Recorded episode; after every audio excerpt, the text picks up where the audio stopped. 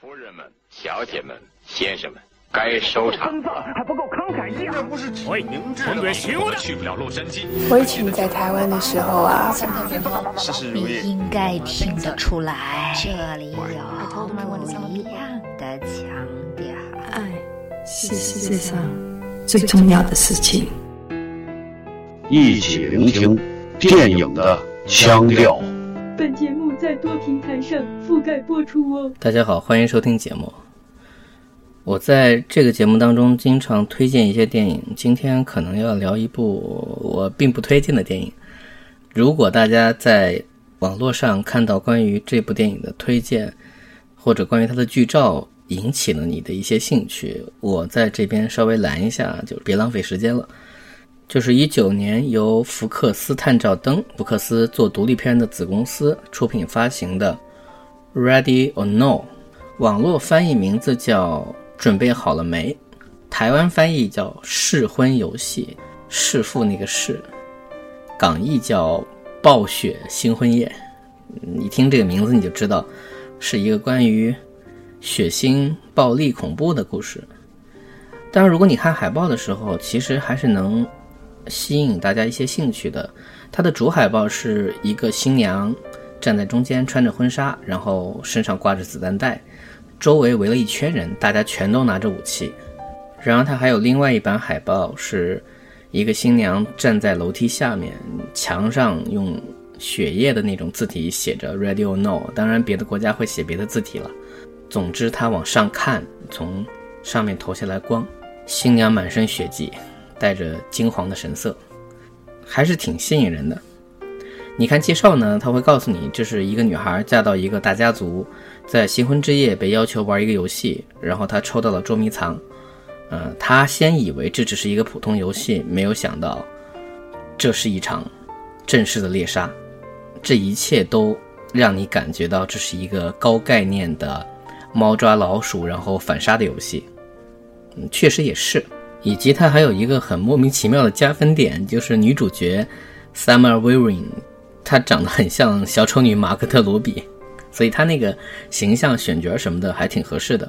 然后这个女主角是，呃，雨果·维文，就是精灵王和特工 Angel Smith 的侄女儿。姓这个姓的人好像也不是很多。总之，我先说优点，就是这部电影的美术、部分镜头的节奏。包括摄影，包括一些造型设计，包括他为女主角做的一些形象上的考虑，不管是新娘装，穿上了匡威的那个，那肯定是广告了，呃，运动鞋奔跑，还有结尾坐在那个阶梯上抽烟的形象，都还挺酷的。而且我甚至认为，这个很可能是他们在脑洞的时候最先确定的一些形象，包括他在这个故事当中又。努力在不同人身上放入一些小的笑点，偶尔会让你觉得哎有点意思，但除此之外就没有什么好说的了。呃，首先我先剧透啊，这个故事的底是说这家人的祖先很多年前和恶魔进行过交易，和恶魔交易的后果就是他们家受到了诅咒，必须要在每一个家庭成员新加入的时候。进行一次就前面说的那个游戏，把这个人当做祭品来献祭给恶魔撒旦。如果不行的话，他们全家人就要死。他们家很多年都一直延续着这个传统，在故事开场就已经以啊三十年前的一次刺杀作为了他们的一个血腥的序幕，给观众带来了不安的感觉。然后女主角进来的时候，没有人会觉得这个事儿是安全的，所以大家都在等待这个事情发生。那么我为什么觉得他拍的不好呢？有这么几个点。首先，肯定的方向是他找到了一个全新的表达这种虐杀逻辑的角度。这帮人其实很多年来都已经没有杀过人了，甚至有一些新加入的人只是听过这个传统，但因为他们加入的时候所抽的游戏都是很简单的，不涉及到杀人，所以他们平安度过了，并且也都在这个家族待下来。但他们知道这个传统，所以他们是同谋者，却不是熟练的刺杀者。这种情况导致他们在猎杀的过程当中，嗯，出现了很多很多。不同的态度。比如说，其中一个女婿，他就是，呃，拿着手机在看教程，并且他很长时间一直躲在旁边，就不想参与这个事儿。就此人跟我没关系，我也不想杀人，我也不会用这些东西。这里带来了一些新鲜感，因为我们知道，就类似于像所谓邪教背景的逻辑，更多时候是。你来到这个地方，别人对你很好，但是感觉上有些奇怪。直到故事的第三幕，这些人突然变脸，他们因为某种逻辑要杀害你，你逃亡。那么这些人基本上就是黑心下手非常强烈。在这个故事基本在第一幕还没结束的时候，整个战局就已经开始了。那么猎杀者这一边，他们内部的不同意，比如新郎其实一直在躲避，他很难受，很痛苦。比如新郎的哥哥跟女主角其实是相识的，所以他也非常的不太愿意承认这件事情。这些差异化做出来了，但仅仅只是做了差异化，却没有把它变成真正的戏。我的意思是什么呢？就是在这样的故事当中，我认为猎杀本身这件事情，你当然可以。在传统的逻辑上，就那些顽固上去做一些新的想法，并且男主角的哥哥他在 这个人物上是很完整的，就是幼年的时候他做过什么事情，现在有救赎的心态，包括中后段他会主动的去救女主角，他创造了一些人物的内心的变化，但仅仅只是在这个维度上去一而再再而三的去创造变化是不行的，它只是一个平面。对战的过程当中，我们都知道女主角是一个人，而且她是手无寸铁的。因为如果她一开始就很强大的话，就没有什么悬念了。所以我们通常要看到的是女主会被逼疯的情况下开始进行反击。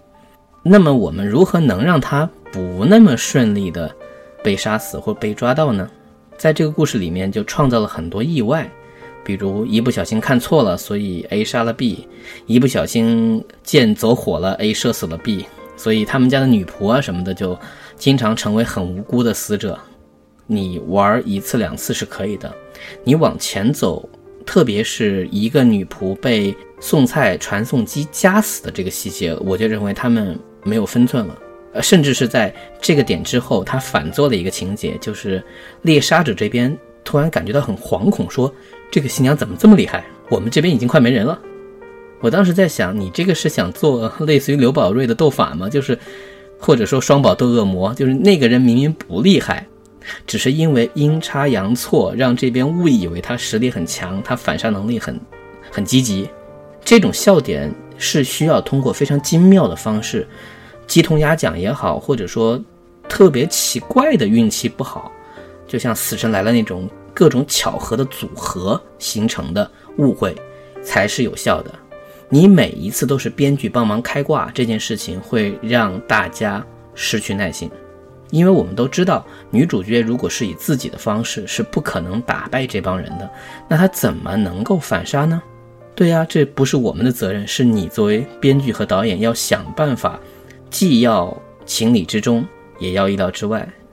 如果你做不到，那么这个过程当中的所有你强行给。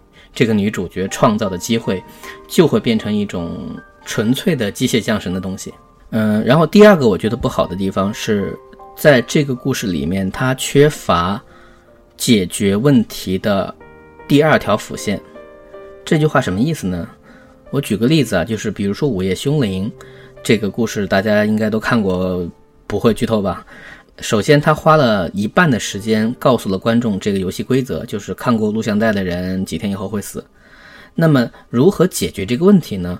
在故事的后半段，他们通过一些资料的查阅，了解到了贞子的这个个人的身世，所以他们决定去把贞子的尸骨给找到。他们认为，如果一旦让贞子能够入土为安，是不是就会把这个怨灵的这个力量所解除掉？所以他们花了很大的力气，并且要下水呀等等这些情境，他创造出了一个在怨灵杀人之外的一个拯救逻辑。虽然到结尾的时候，你突然意识到这个是无效的，这个会给观众一种心理打击，但是它带来了一个观众的希望。所以，如果当故事中断，我说《Radio No》中间，我们已经通过他们的对话多少了解到。这帮人，嗯，被逼无奈，事出有因，所以他必须要杀人。他要怀着杀人内疚也好，或者说对家族的忠诚也好，就一定要把新娘杀掉。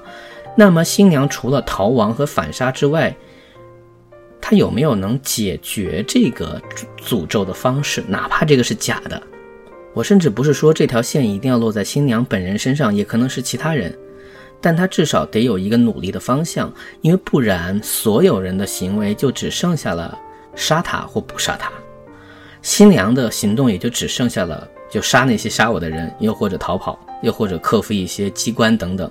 这就真的只是在一个平面上，大量的翻转，你会发现都是做的非常草率的。他的搏斗也好，抓起东西打人也好，新娘拿东西砸人头也好，从内心动机到行动逻辑，都是想怎么样就怎么样的。我还是那句话，你一次两次是可以的，比如说你忽然暴走，忽然勇敢，忽然忍着疼痛能够反杀，这个可以。可是你每一次都是这样。那我就会对你这样一个故事的，比如说这个世界感中的实际战力啊，或者说他们人物的行为逻辑啊，又或者说他逐渐成长会变得越来越强这种东西失去认知感，那我就真的只看热闹了。然而他的动作戏又并不是说拍的有多精彩，所以你说它是爽片吗？仅仅只是有血浆飞溅就是爽片吗？这个要求可能太低了吧。然后第三点就是这个片子内在的有没有什么讽刺和表达的东西呢？从他对人物的塑造上其实是有的，因为在片中两个年轻的就是男生，他们有一种类似于对家族的这套传统的不认可，尤其是在他们没有目睹过杀人游戏到底会带来什么惩罚的前提下，他们自己对这个东西更多是来自于就是。家族规训的一种束缚，这个东西，你如果你，呃，你如果把撒旦这个事情抛开不谈的话，就人和人之间在大家族 融入这种事情当中的尴尬，中外也都一样，有一些东西是可以对应的。但你仅仅只是做这个点，我觉得远远不够。而且因为你加入了撒旦这个事情，你又绕着聊，因为它只有一层，就没法再细聊了。你比如说，如果真的撒旦是。会杀死所有人。如果仪式失败的话，那么这些人为了保命，为了自己家里的人去做任何犯罪的事情，在他的逻辑里面啊，这件事情是情有可原的。哪怕他恐惧，哪怕他觉得说很难过，可是你会发现有一个问题，一开始就回避了。那如果是这样的话，男主角为什么要把女主引进来？结婚、玩游戏又不说，这不是自私吗？所以女主在知道真相之后，第一句话也是什么 “what fuck”，就这种。那你想把我怎么样？就算是我认同的这些事情，首先我信不信撒旦这两说，就算我认同你们家族有这样一个诅咒，那你为什么不告诉我？你告诉我就不和你结婚了，我们可以谈恋爱到死啊。就是你在这样一个前提下，你首先把这个设定放在了一个。就并不是一定能解决的前提上，然后你在它上面去做各种痛苦啊纠结，这样很难让人共情。所以人物的前面和后面的变化，我觉得也都变成了一种虚伪。就哪怕你想把这种虚伪表现出来，认同感也不足。说到底，这是一个不可调和的矛盾。就不管我多同情你们家人，如果说我早知道你们家有这个规矩，打死我也不会嫁到你们家的。不管这个过程当中你有多痛苦，你是不是一度想放我走？我在这里猜测一下，就是不是因为就是逃出绝命镇，就是你 get out，呃，获得了非常好的成绩，嗯，奥斯卡也拿了奖，然后票房也非常高，而它事实上就是一个纯脑洞的东西，所以它刺激了很多其他的电影从业者，想从高概念来出发。又好像能暗合某些当代时代的一些情景，然后再加一些重口味，来创造一个项目。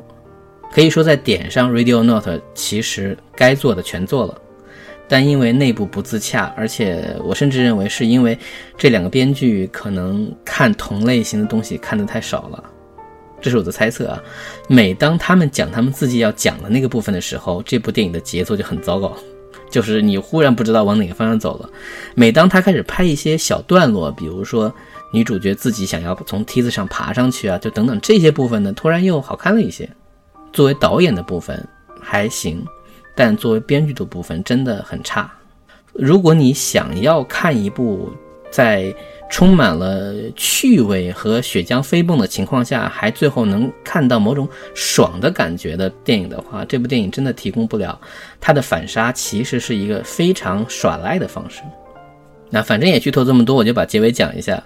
就是女主最终其实没有完成所谓的杀回去，她是真的被抓回去了，而且两次逃走又被抓回来，要举行仪式。而在整个过程当中，当然是有人会质疑过，说到底有没有撒旦这回事儿啊？我们家是不是只有这个传统，只是邪教的蒙了心等等？然后到结尾会真的告诉你，其实是真的。当天亮的时候，他们仪式没有完成，然后他们被惩罚了，整家人都炸了。因为女主角还没有跟他结婚，所以他没有炸，她活下来了。给了你一个事实上存在的逻辑，就说真的有魔鬼。而女主最终能逆转的原因是什么呢？跟她个人的努力没有关系。第一次差点被杀是由于她新郎的哥哥良心发现，也是一种救赎，在其他的家人的酒里下了毒药，然后把他救走了。但因为这样，他被杀死了。第二次差点捅上去没有捅成的原因，是因为他在被摁住的时候，努力的抓住了那个压住他的人的手，那个人一吃痛，所以那一刀没有插在喉咙上。插在女主的肩膀上，他于是再一次就是免死了，然后他甚至翻身拔刀下来，延误了最佳的杀人时间，仅仅如此，然后大家就全炸了。所以你看到这个结尾的时候，你甚至也不会为女主的勇气啊、坚毅啊，或者她在这个故事中表现出的一些品质而觉得她值得活下去。你感觉她无非就是运气好。而且前面那个对他好像很爱的男生，中间一度也倒戈，最后又因为想活下去，又开始非常不要脸的恳求他。于是这个男人也不值得爱。这样的一个塑造方式，是不是也同样拉低了他呢？呃，说了这么多，我也不怀疑很多朋友会饶有兴致的嗑着瓜子看完这部电影，觉得也还行，故事讲圆了，没有大 bug。是。所以，如果你们开心，我倒也没有什么不开心的。其实，我觉得在这样一个时代下，我们对所谓脑洞电影的要求不应该那么低，尤其是他开了一个好局的前提下。因为想到一些所以乱七八糟的想法，在这个年代真的不难，难的是你把这个故事做到了他该做到的那个位置。如果你只是想到了开场和结尾的那些画面，你用那些方式去实现，中间随便做。那你不配被很多人付出一个半小时的时间等待那些感受。这种小成本的独立空间的格局是一个试验场，我们能看见很多有闪光点却失于执行的故事，我们也能看见在某些部分很突出，某些部分却做得不好的故事。但是。像《Radio No》这样中间几乎全是乱来的剧本，我最近好像还是第一次看到。他给我的感觉就是他们觉得我点做到就行了。那至于这种高概念和密闭空间的电影有哪些是值得推荐的话，我可能会改天再做一期节目盘点一下我觉得 OK 的那些小众的电影。但是在这期节目当中，我顺便搭车另外不推荐一部电影，叫做《十尺见方》，它的。英文名也很简单，就是十乘十，就是阿拉伯数字。呃，男主角是卢克伊万斯，嗯嗯，演过什么《德古拉元年》啊，《霍比特人》啊，嗯，强烈不推荐，理由我就不细讲了。总之帮你们扫个雷。但如果你们真的觉得海报好像很吸引人，一定要看，对吧？一个晚上的事儿也不是很大，只是可能有志于写这种创意电影的朋友，看看这个引以为戒，倒也是好的。最后感慨一声，最后感慨一句：安迪·麦克道威尔就是绿卡，还有四个婚礼一个葬礼的女主角，现在的这张脸的这个样子，好奇怪啊！本期节目到此结束，感谢收听。